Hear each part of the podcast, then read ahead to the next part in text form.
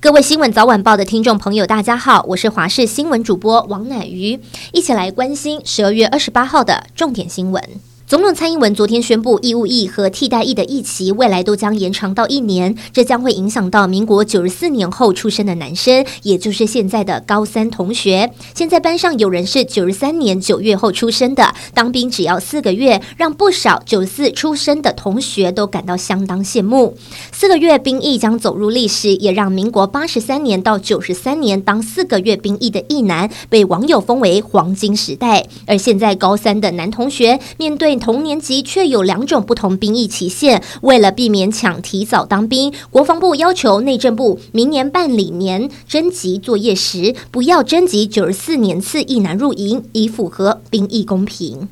社会消息：已经退休的台大土木系黄姓教授，涉嫌在二零一零年到二零一九年间，利用助理和人头诈领多件国科会研究计划补助费，九年间疑似得手超过两百万。北检昨天也指挥调查局搜索他的两间住处和约谈助理共九人。这名黄姓教授任职时，最高法院曾对他大学教授诈领补助经费，统一见解为并未违反贪污治罪条例。黄姓教授和助理前往北检侦讯完后，以二十万元交保，助理则以五万元交保，全案以诈欺、伪造文书等罪嫌侦办。再来看到台中深夜发生母婴双亡重大车祸，一辆公车在昨天深夜左转时撞上推婴儿车过马路的一家三口，造成三十岁李姓妈妈一岁儿子当场失去生命迹象，送医后伤重不治，唯一幸存的是二十九岁的伊拉克籍丈夫。车祸发生在昨天深夜十一点，地点位在雪士路往英才路路口。当时一辆公车正在左转，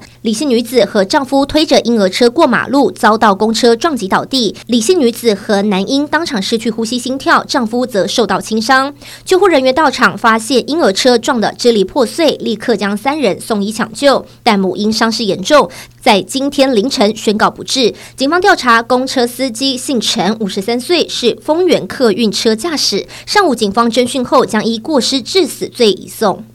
美国世纪暴风雪在肆虐耶诞节长周末后，二十七号持续影响纽约州和全国空中空运运输，并有数千户断电。根据英国广播公司 BBC 报道，纽约州水牛城罹难者已增加到二十八人，全美死于天气相关民众已达至少六十二人。统计网站这几天指出，风暴已影响近两万航班取消。这场暴风雪数日来已导致九个州大范围停电、交通延误或中断。国家气象局也在二十七号的最新预报中警告，东部和中西部的危险旅行条件将持续存在。回到国内来关心天气资讯，今天东北季风增强，迎风面水汽增加，桃园以北和东半部有局部短暂雨，其中基隆北海岸、东北部地区还有大台北山区下雨时间长，有局部大雨发生几率。新竹以南多云到晴，各地早晚偏凉冷，西半部和东北部低温十一到十五度，华东十六到十八度，清晨受辐射冷却影响，新竹到高雄及南投。仍有局部十度以下低温，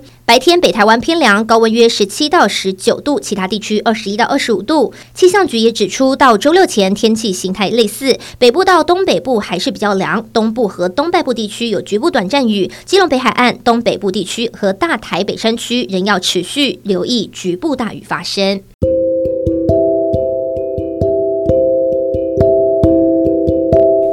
以上就是这一节的新闻内容，非常感谢您的收听，我们下次再会。